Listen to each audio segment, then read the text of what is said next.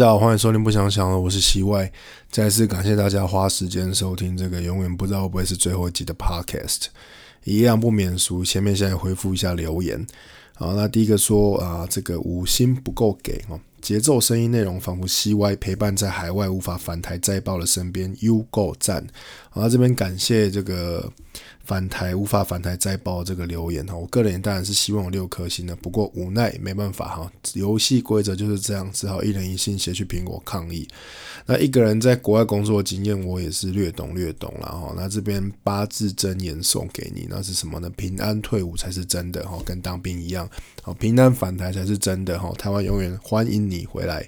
好，那在第二留言说啊，大大英文很好哈，没有很好哈，就比你好一点而已。好，他说可以。叫我念火山细肺这的英文怎么念吗？哦，没办法哈，不想哈，但是你这样要求成这样，勉为其难哈，听一次。Numina ultramicroscopic silicovolcanoconiosis。好，懂了吗？好。那这个呢，也让我想到一个故事哦，就是我以前在这个香港工作的时候呢，有一次感冒严重，就问了一下同事说：“哎，通常这边都吃什么药？哦，有没有什么特效药？”他就推荐了我盖小蛙后油了哈，他这个药叫做这个感冒清热冲剂。好，那大家也知道，所谓这个。香港是一个中英文并存的这个社会哈，因为他们毕竟啊英国体制下的嘛，所以其实还会很多英文的这个说明。那我就找到这个药啦，那我就想说，哎，对一下看这个英文是不是呃怎么说啊？那上面怎么写呢？哈，感冒清热冲剂英文叫做哎感冒清热冲剂。哦，傻眼哈，所以这边呢，哈，让我想到这个故事分享给大家。好，那下一个呢是这个写江诺岛江之岛，啊，就说吃东西很多时候真的是吃回忆哈，真的是这样。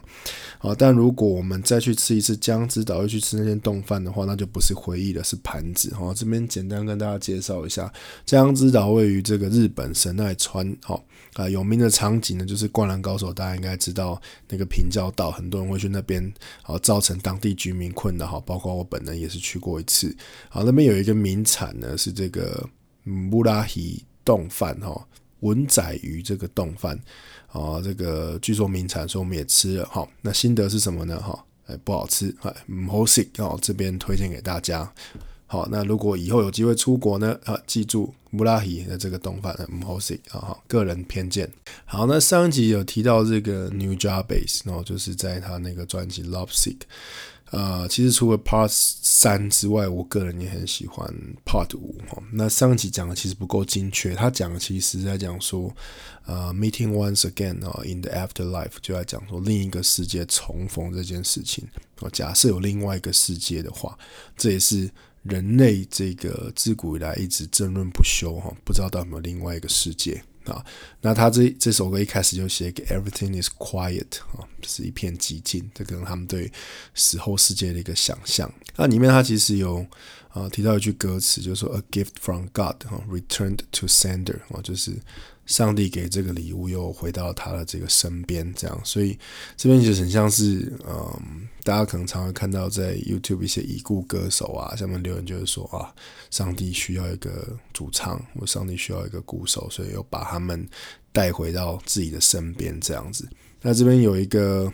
啊，应该说乡野传说或变成一个恐怖都市传说，叫二十七岁俱乐部啊。那这这是什么呢？就是很多刚好在所谓这个音乐上面，呃，富有成就、非常有才华这些，很多都在二十七岁就离开了这个人世间啊。像 Jimmy Hendrix 啊、Jim Morrison、Kurt Cobain 之前提过，跟 Amy Winehouse 都是一个例子。这样，那因为我以前有玩过独立乐团嘛，那也想过。呃，这个状况，不过后来就释怀。然后为什么？因为我没有那么有才华。那这是一个传说啦。陈文石也是跟大家讲哦，其实呃，一样一个概念，真的你不知道什么时候会离开哦这个人世间这个舞台。哦，所以呢，你喜欢这个歌手，我就大力支持他。哦，你喜欢某一个 podcaster 哈，也可以大力支持他。那为什么这一集比较晚上传呢？哈，也不是偷懒的，真的是因为累哈。累是累什么呢？哈，上礼拜回去跟这个系队哈的朋友相聚打这个 OB 赛哈。打篮球哦，那大家知道篮球就是一个很残酷的运动啊。你过了一定岁数，你就会发现哦，每天就是被这个岁月无情的打击哦。被打击哪里呢？哦，打击你的腰、你的膝盖、你的脚踝哈，打击你身体上下全部哈，让你浑身酸痛不舒服哈。现在打一场可能要休三天，那也是因为这样子，你才发现其实哦，时间真是一件很宝贵的事情。啊，你也不知道还有几次可以跟大家这样相聚，所以这是为什么？就是用尽了这个全力哦，跟大家在这个周末这个呃很认真的这打了几场球，以至于哦本人必须要躺好几天才能恢复精力来录这个 podcast。那在我的这个 Facebook 上呢，哈其实也有分享一个动画嘛，叫这个《东京教父》，就是动画导演金敏啊的作品呢。我在第一集也提过他，他是一个我非常喜欢的这个。嗯，日本的这个，你可以说他是导演啊、动画家等等。那台湾有一个发行商非常有心，就把他的这些作品呢重新再放到这个大荧幕上面。那非常推荐给大家哈，《东京教父》是一个很温暖的一个故事。那也因为这样呢，这个发行商又在 Facebook 上就是呃发表这个金敏。他在当时知道自己罹患癌症要离开人世间的时候，写了一个你可以说是遗书，或者说跟这个世界道别的。情书吧，好，就是讲他一些心路历程这样子。那里面其实也提到，他一开始被诊断出癌症，那可能心里无法接受，到积极的治疗，到开始认知到这件事实之后，安排他一些后事，跟朋友道别，然后最后跟他喜爱的朋友道别的一个长文这样子。啊，这边没有打算要去嗯解析或是去说什么，对我来说，他其实是一个。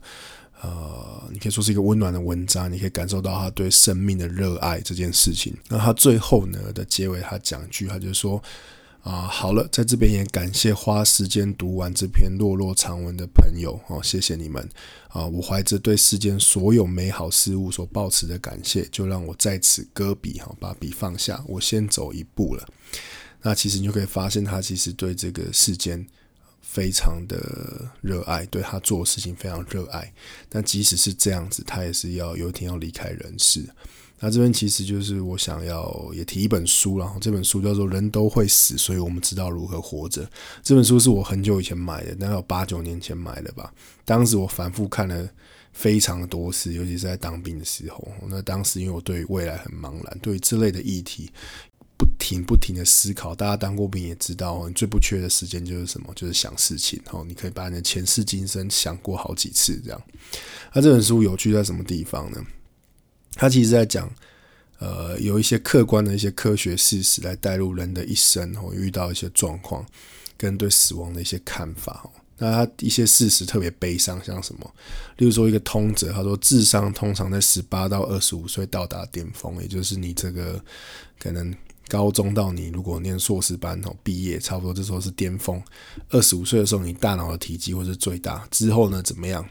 哦，开始变小哦，逐渐的萎缩哦。大家应该都还蛮能认同的哈。那像我之前回这个外婆家，回我老家的时候啊，偶然看到以前这种高中时期哦，大学时期的一些解题的过程，就觉得自己大脑怎么可以运作的这么厉害哦，简直就是天才。但是看到以前的一些中二发文的时候，又同时觉得自己怎么会那么智障？哦，人就是这个样子。那其中他也提到说，我们的创作力通常在三十多岁的时候会到达高峰，之后会怎么样呢？之后就迅速的下降。所以它里面引用了现代医学之父讲过一句话哈，William Arthur 说：世上最有影响力、最撼动人心、最有生命力的成就，通常都是人类二在二十五到四十岁的时候达成的。不过总是会有例外哦，通则就是有例外。那像什么呢？像我们这个前高雄市长呃韩国瑜先生呢啊，大家可以发现他在他六十岁的时候就迈入这个创作秋葵这个巅峰啊，为这个所谓很多的 YouTuber 提供了无限的迷因哈。所以呢哦，有这样的例外哈，我们也是可以用这个例子勉励自己哈。虽然很多人说二十五四十岁是创作巅峰，但只要我们持续努力哈，有一天啊也是会发光。那当时为什么会选这本书呢？啊，其实因为我在我很小的时候开始，某一天意识到死亡这件事情的时候，会开始变得不自觉，非常害怕。哈，讲白就是很怕死。那为什么会怕死？其实就是怕说，啊，我现在喜欢这些事情，啊，我在意的这些事情，我认识的人，是不是直到我死那天就直接关机，就消失，就不复存在？想到这一点，就会觉得非常的恐惧，非常的害怕。好，那最近我也常常开始想一件事情，就是说，到底哪一天我们可能活着起床？呃，醒来的时候才会有一种，哎，我今天又多赚到一天的这种感觉。不知道是到了某一个岁数才有这种感觉，还是呃，像前面提到他那金明他得了这个绝症，然后有一天他也是濒死过后。他突然才有这种，好像今天是多赚到人生，他必须要更努力去做一些什么事情一样。那我不知道人什么时候会有这个感觉。那里面他引用一句话说：“这个英国作家 Charles Lamb 说，三十岁以前的年轻人几乎不觉得自己会死。”哦，就是类似的概念，就是在我们很年轻的时候，其实不会想到这些事情。可是不知道过哪一个年纪，可能开始，也许三十，也许四十，也许五十，你开始会发现，好像自己离死亡这件事情并没有那么远。那这边引用了另外一句话啊，是这个 John Rest 说的。他说：“啊，我从未学过如何过活，而且我太晚才发觉人生是要拿来活的。”好，原文这么讲：“他说 I've never really learned how to live, and I've discovered too late that life is for living。”好，太晚才发现原来人生是要拿来活的这件事情。这句话其实蛮有哲学意味的，表示你之前的阶段可能你并不是为了自己而活。哦，你都是在很多人设定的标准，很多人告诉你应该怎么做，就像我们之前提过观念，你到很晚才发现，原来我喜欢什么，原来这个时间如果可以重来，我会想要做什么事情。所以这个书里面也讲一句话蛮有意思，他是说呢，死亡是容易的啊。为什么他这么讲？好，因为每一个人都可以做到。那难是难在什么地方呢？难就难在如何好好的生活哈。他这边引用这这本书，在前面用这个啊英国小说家 Martin Amis 的一句话，他是这样讲：他说，没有人知道这是从什么时候开始的哦，但它就是发生了。突然之间，你开始不停的和人道别，死亡变得十分醒目。你得用力别过头，才能不去注意。以往我们可以轻易就忽略的事实，现在却不断浮现。你早就知道自己有朝一日会死，但从未有过如此真实的感受。其实我觉得到可能呃三十四十岁，你可能这个感受会慢慢开始变得异常的强烈。哦，为什么这样讲？就是你身边很多人可能慢慢开始离开你，或者是你的身体开始有一些状况啊。像我之前啊也有这种心悸这种比较严重的时候，开始对死亡这件事情的意识感到异常的强烈。那慢慢你就会发现说，原来。自己离死亡并没有那么远啊，慢慢你就会开始理解这件事情，去思考啊，我们应该要花什么精力在我们的人生上面。那最近也看了一本书，是啊，李登辉李前总统在二零一六年，他可能类似有点访谈集啊，或是半自传这种感觉的书，它叫《余生》啊。那看书有趣在于什么地方？就是说你。不需要全盘去同意作者的论点，然后更不用说你也不用去崇拜他或什么。里面有一些观点我蛮欣赏，也有一些观点其实我本人并没有那么认同啦。那里面想要分享，他是讲说他年轻常想说人为什么会死，就活着到底是怎么一回事？我觉得人就是从有这个问题来开始有一些慢慢比较哲学思考，去建立自己的价值观。那我就像我刚前面提到，以前我常想这件问题，长大才慢慢发现，原来思考这个问题并不是孤单的，就很多人都有类似的状况，害怕死亡也不是什么羞值得羞愧的事情，这是非常生物本能，以及呃时常很多人会想到的一个问题啊，因为人的天性就很喜欢问，就是为什么？我想要知道因果关系啊，想要让这个世界有一个意义在啊，那人为什么会死啊？世界为什么那么多 bullshit 啊？为什么二零二零是这样啊？为什么我们存在？有什么意义？可你会发现，常常你得到得不到任何的回应呢？他在这本书里面，他还提到一个字眼，叫做 “memento mori”，然后它是一个拉丁语的片语啊，意思是什么？就是说啊，不要忘记你终有一死哈。讲白话是总有一天等到你。哦，那这就是对这种那是西方基督教的一种思考逻辑啊，就是说你一定会死，所以你去反思你在这个活着的时候，你应该做一些什么。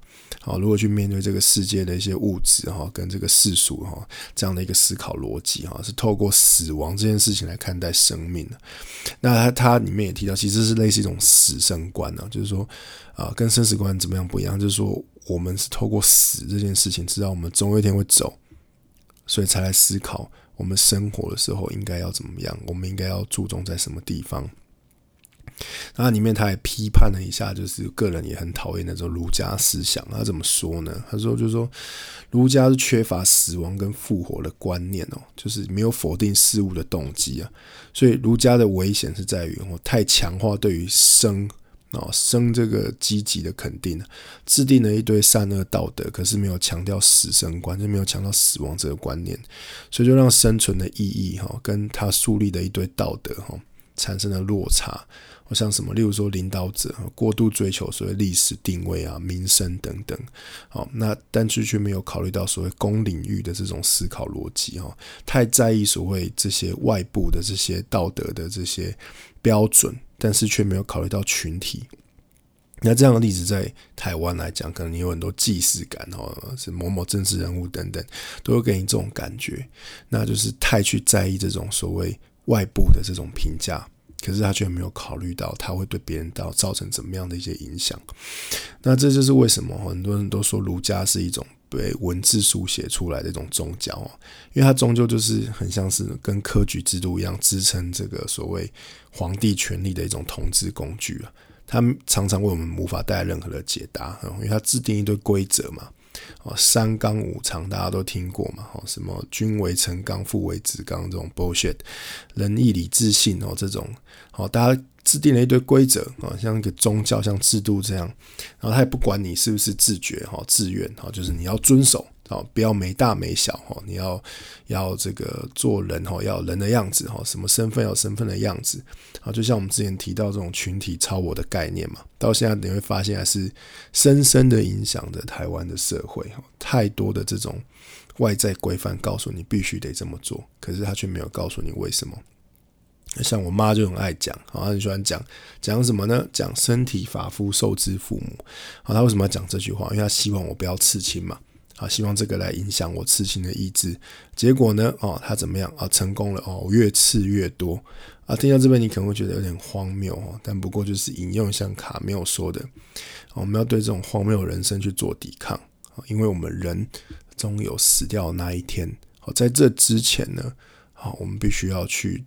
倾听我们的自由意志，哈，为这个世界荒谬世界去做抵抗，好，那才是我们可以有尊严，哈，跟这个被拯救一种方式。那最后呢，哈，一样不免俗，就是呃，也是分享一首歌啦。那这首歌叫《路口》，那叫《路口》歌有很多。那今天要介绍的是陈升写的，哈，那陈升是我这个呃心目中的文艺青年啊，可以这样讲。以前在念书看过一本他。应该也是类似半自传的书，叫《一朝醒来变歌星》，这边推荐给大家，蛮有意思的一本书，不知道还找不找得到。那这首歌的曲是谁写的呢？啊，是金城武，没错，就是那个号角响起的 Lead Boy 哈，那个金城武哈，这个大家心目中的男神金城武作曲的，啊，又会演戏，长得帅哈，又会音乐啊，那想必可能有什么致命不能说的缺点。那这首歌我非常喜欢呢。那里面有一句歌词啊，他还是提到说：“我不害怕人生何其短，但是我恐惧一切终要成空。”那这也是蛮哲学的一个概念哦。也像我前面讲的，就是我小时候最害怕是什么？就是很怕我们活在这个世界上，然后。直到死亡那天，就像关机一样，所有存在过的事情全部都消失，然后你再也感受不到任何的事情。那这边呢，其实呃，慢慢活到现在哦，我给自己的答案就是说啊，这就是为什么我们会去迷恋创作，或是我们想要创作，因为这创作就是我们为这个世界留下记录，然后去证明我们搏斗的这个痕迹。那也是跟我们未来的这个人生，跟我们未来的后代对话的一种方式。那至少至少听到现在，我们又赚到一天，对吧？